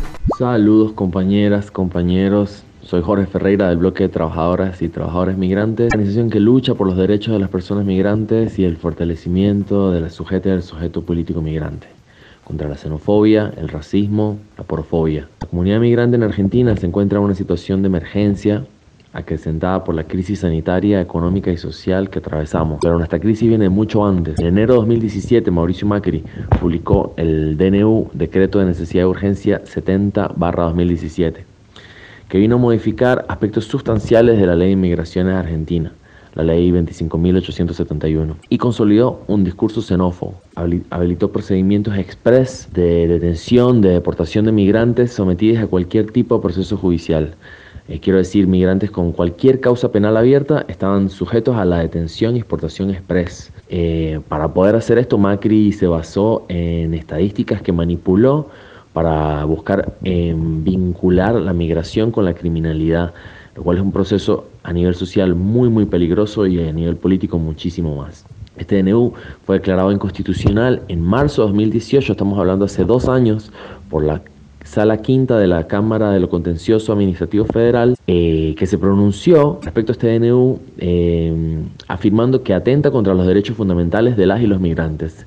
Sin embargo, el gobierno de Macri apeló y el decreto permanece vigente hasta el día de hoy, hasta que la Corte Suprema eh, de la Nación pues tome posición al respecto. Y eso lo estamos esperando. Este decreto de necesidad y urgencia no tuvo ni tiene nada necesario y urgente. Y lo que sí es necesario y urgente es su derogación. El gobierno actual tiene la potestad de derogarlo y la comunidad migrante se pregunta, nueve meses de gobierno que ya llevamos, si el gobierno actual tiene la voluntad política para hacerlo. Nosotras y nosotros hemos escuchado atentamente el llamado al gobierno nacional eh, para reconstruir la Argentina como el país de todos y todas, a lo que hemos respondido que sin las y los migrantes no estamos todos y todas. Las personas migrantes aportamos al desarrollo de la Argentina con nuestro trabajo, con nuestras culturas, sumamos al PBI nacional y para nada hacemos abuso de los sistemas de asistencia social de la nación como algunos sectores más retrógrados eh, del escenario político insisten en afirmar. Entonces, necesario y urgente es cortar con las prácticas xenofóbicas y aporofóbicas que impulsó el, macrismo y erradicarlas del Estado. Los aranceles migratorios pasaron a ser altísimos y todavía lo son. Una persona migrante proveniente de un país extra-Mercosur, por ejemplo, tiene que pagar 6 mil pesos anuales por un DNI que fácilmente se tarda 5 o 6 meses en llegar y que expira al año. 6 mil pesos anuales para poder tener 6 meses un DNI y 6 meses sin el DNI, con todo lo que estar sin DNI implica. La Dirección Nacional de Migraciones se dedicó durante años eh, a sobrecargar a sus trabajadores y a pagarles por debajo de la línea de pobreza. Esas situaciones se tienen que corregir de manera urgente. Sin embargo, la gestión actual, la directora Florencia Cariñano, que es la que está allí, no nos da señales de pretender modificar esta situación y eh, francamente no sentimos que lo comprenda. Apenas la semana pasada Cariñano declaró públicamente, y yo cito textualmente, Hoy ningún migrante se encuentra en situación irregular como consecuencia de la pandemia. Esta cita desinformada, eh, que además luego fue divulgada por todos los canales de comunicación del organismo, eh, es un desacierto total y podría ser desinformación accidental o desinformación intencional, pero de cualquier modo es profundamente preocupante. La comunidad migrante responde Esto es totalmente falso. Lamentablemente se está haciendo un hábito comunicar las intenciones como si fueran hechos. No basta imaginar una política, hay que aplicarla y para aplicarla hay que transformar las estructuras del Estado y para eso se requiere voluntad. Eh, ¿Dónde está esa voluntad, nos preguntamos, para integrar este país de todos y todas que nosotros ya sabemos que es la Argentina porque siempre lo ha sido? Pero este país de todos y todas que nos han invitado a reconstruir eh, ¿Dónde está la voluntad para integrar, integrarnos a nosotros y a nosotras, para garantizar nuestros derechos básicos consagrados eh, para todos los habitantes de la nación? La Constitución Nacional lo dice. Estamos a la espera de una respuesta eh, que tiene que corregir em, estas debilidades que la pandemia acrecenta. Bueno, y acabamos de escuchar a Jorge Ferreira, quien hacía un análisis sobre el DNU de Macri. Y déjenme decirles en mi condición de migrante que no hay nada que haya materializado más esta idea de la securitización que pretendía hacer este, que pretendió hacer ese gobierno de derecha, de imputar toda la carga xenófoba de la ilegalidad y también del delito en los migrantes que solo pues hemos venido aquí en, condición también de una construcción de una idea de que la patria latinoamericana es de todos y para todos. Entonces aquí estamos a veces hablando de cosas que son obvias como que nadie es ilegal o que las personas migrantes no tenemos que sufrir el desprecio sistematizado institucionalizado además y por eso entonces agradecemos a Jorge Ferreira del bloque de trabajadores migrantes y ahora nos vamos a escuchar a Sudor Marica con Hay un lugar para llegar.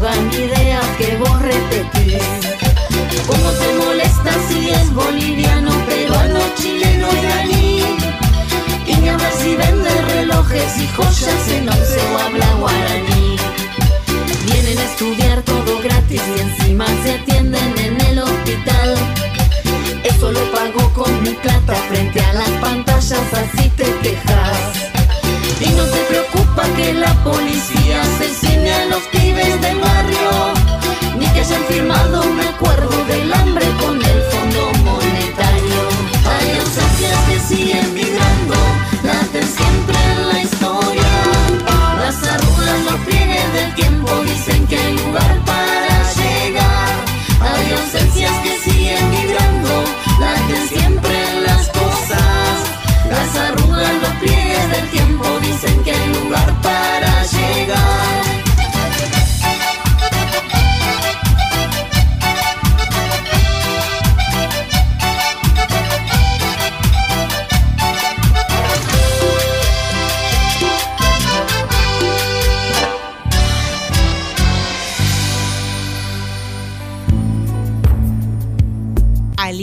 Mi amor.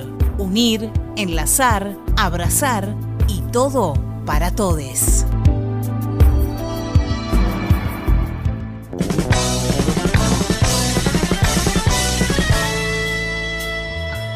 Antes de escuchar al abogado de Sojo que nos trae una recomendación literaria, una recomendación de un libro que está como casi todo lo que recomendamos de acceso, es de acceso público, de acceso libre por suerte. Eh, bueno, queremos comentarles que el Foro por la Democracia y la Libertad de los Presos Políticos y la Liga realizaron esta semana un conversatorio eh, cuyo tema fue la UFER Democracia Condicionada donde los principales panelistas fueron el senador Oscar Parrilli, la embajadora designada en Rusia Alicia Castro, que también nos acompañó en la última edición de Diálogos por la Libertad, el intendente de Verazatei, Juan José Musi, la senadora María Reigada, Daniel Tonietti, el juez Ramos Padilla, entre otros, y por supuesto contó también con la presencia del presidente de la Liga, José Schulman.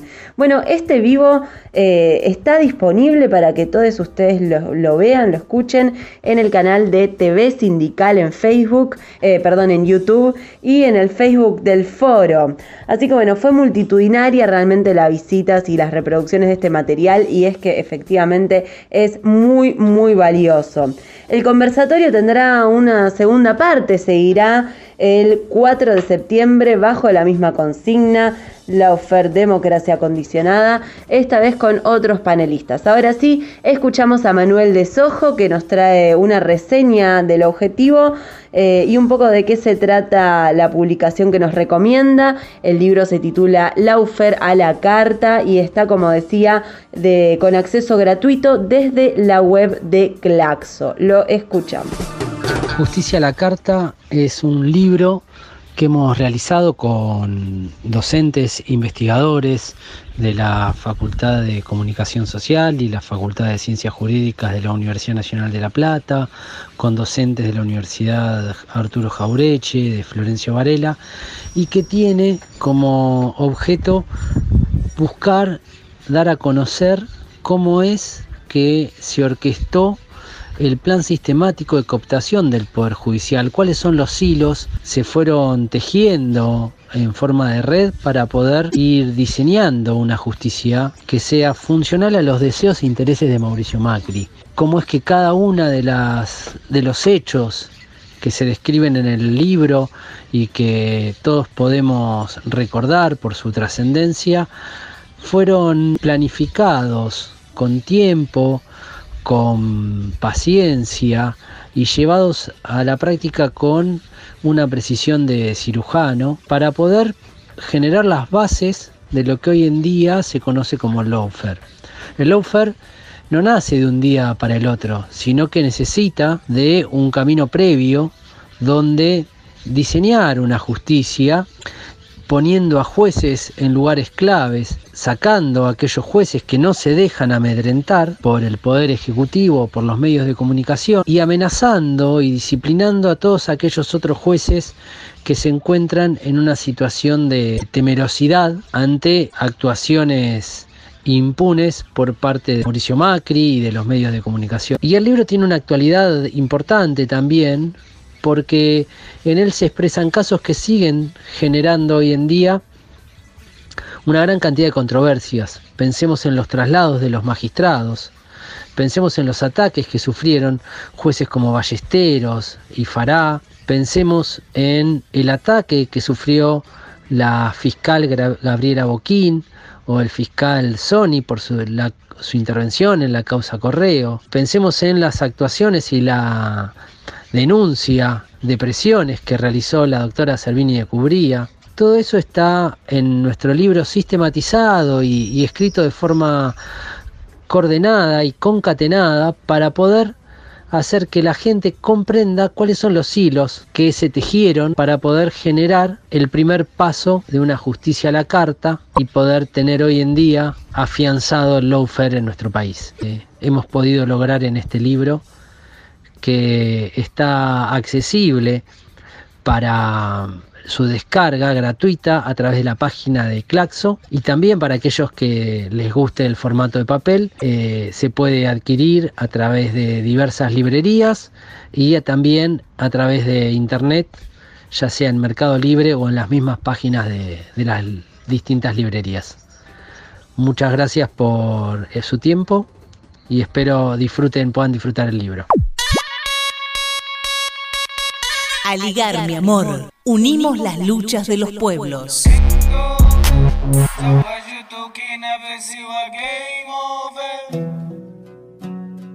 Bueno, y para que no digan que no les damos gusto a ustedes, nuestra oyentada, damos paso a una de las columnas más pedidas aquí en Aligar Mi Amor. Se trata, ya saben ustedes, del micro de Palestina, esta vez en una edición especial con la voz de Alberto Tieskiewicz, quien es quien coordina el trabajo de solidaridad de la Liga con Palestina. Recuerden que justamente con ese nombre, la Liga con Palestina, los pueden encontrar en su página de Facebook, donde ellos se encargan de muchísima información que también Además, se encargan de producir, rastrear y confirmar, que es un dato no menor en estos tiempos de la desinformación. Justamente entonces, ahora vamos a escuchar a Alberto. Hoy queremos hacer un comentario sobre el acuerdo entre los Emiratos Árabes Unidos y el Estado de Israel. Desde el año 2002, la Liga Árabe propone a Israel su reconocimiento por parte de los 22 países árabes si Israel acepta la creación de un Estado palestino soberano en Gaza y Cisjordania con capital en Jerusalén Oriental. Abandona otros territorios árabes ocupados también en 1967 y otorga una justa solución al problema de los refugiados palestinos. Los 57 miembros de la Organización para la Cooperación Islámica y muchos estados del mundo apoyan esta iniciativa. El 13 de agosto, los Emiratos Árabes Unidos han dado un duro golpe a esta propuesta, al establecer, por iniciativa de Donald Trump, relaciones con Israel sin que se cumplan estas condiciones. En realidad, no es más que un plan para dar un sello árabe de aprobación a las acciones de Israel, robo de tierras, demoliciones de viviendas, ejecuciones extrajudiciales, leyes de apartheid, 4.700 prisioneros políticos, entre ellos niñas y niños, y otros abusos. El acuerdo debe verse en el contexto de más de tres años de políticas de Trump que han reforzado el control de Israel sobre los palestinos, trasladar la embajada de Estados Unidos a Jerusalén, reconocer los altos de Golán sirios como territorio israelí y crear un supuesto plan de paz sin participación palestina. El apoyo de los Emiratos a Israel es un movimiento calculado del príncipe heredero Mohammed bin Zayed, un astuto dictador que utiliza los recursos militares y financieros de su país para frustrar los movimientos hacia la democracia y el respeto por los derechos humanos bajo el disfraz de luchar contra el terrorismo islámico. Su apoyo a Israel consolida su relación con la administración Trump, que ya se ha esforzado por impulsar miles de millones de dólares en ventas de armas a los Emiratos, a pesar de la oposición del Congreso de Estados Unidos debido a la gran cantidad de víctimas civiles que se producen con estas armas en Yemen. El secretario norteamericano Pompeo también protegió a los Emiratos de informes de que las armas vendidas por Estados Unidos han sido transferidas en Yemen a grupos vinculados a El Qaeda, milicias de línea dura y separatistas yemeníes. Los Emiratos también se vieron afectados por las revelaciones de prisiones secretas que estuvieron operando en Yemen, donde los prisioneros eran sometidos a horribles formas de tortura. En Libia, los Emiratos han sido criticados por violar un embargo de armas del Consejo de Seguridad de las Naciones Unidas y suministrar equipo de combate a un grupo armado que viola todos los derechos humanos. Así que este acuerdo con Israel da a los Emiratos Árabes Unidos una apariencia de respetabilidad muy necesaria. Además, este acuerdo forma parte de las hostilidades de los tres países contra Irán. Esto encaja con la obsesión anti-Irán de Trump, que incluye la retirada de Estados Unidos del convenio nuclear con Irán.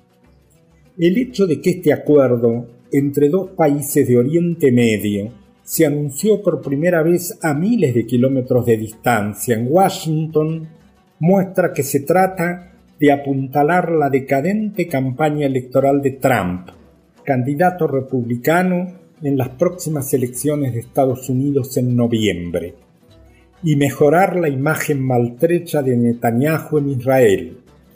También muestra que Netanyahu y Bin Zayed tienen interés en que Trump gane estas elecciones. Lamentablemente, el candidato demócrata Joe Biden también apoyó el acuerdo.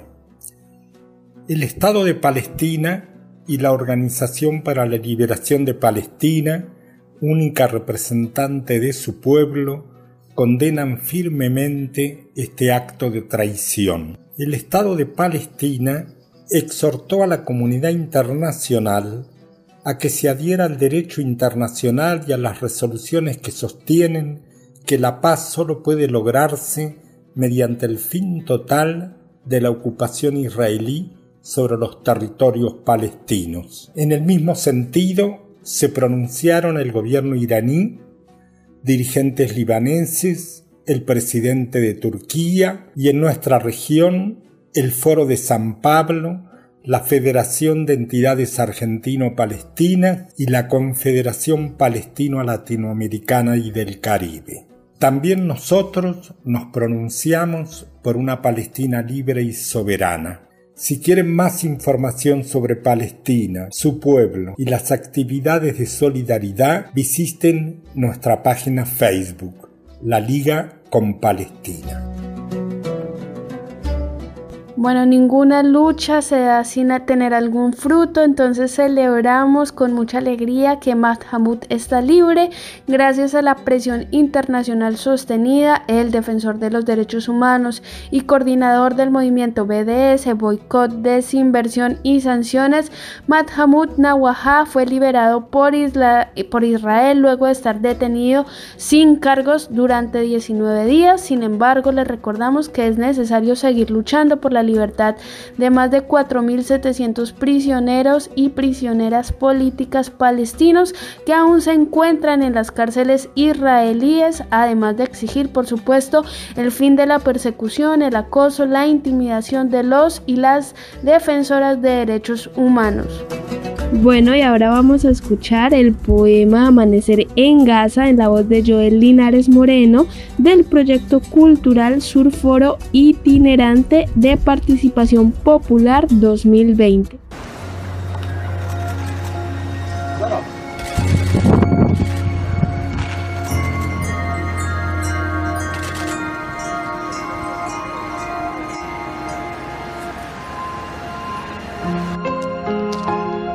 En este día de artificio, espero el amanecer fuera de casa. Toda la noche conté bombas para vencer el insomnio. Toda la noche el horror fue otro miembro de mi familia, tan cercano a mi costado, como una sombra en la pared amenazando la foto de la última sonrisa. Cuando caiga el velo de la niebla, sé que solo el despojo de la bomba quedará en el lugar de mi casa y volveré a tomar las piedras en mi mano. Volará mi alma en una de ellas para estrellarme con grito y rabia contra el cuerpo del metal invasor.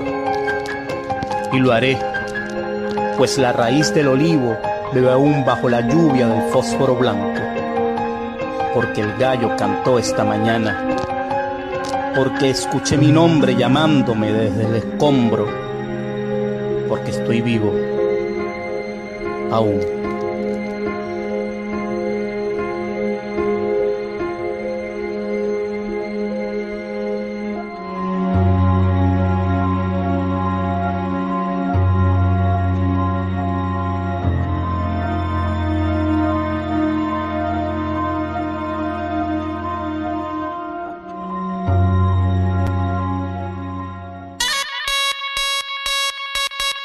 Aligar, mi amor. Unimos las luchas de los pueblos.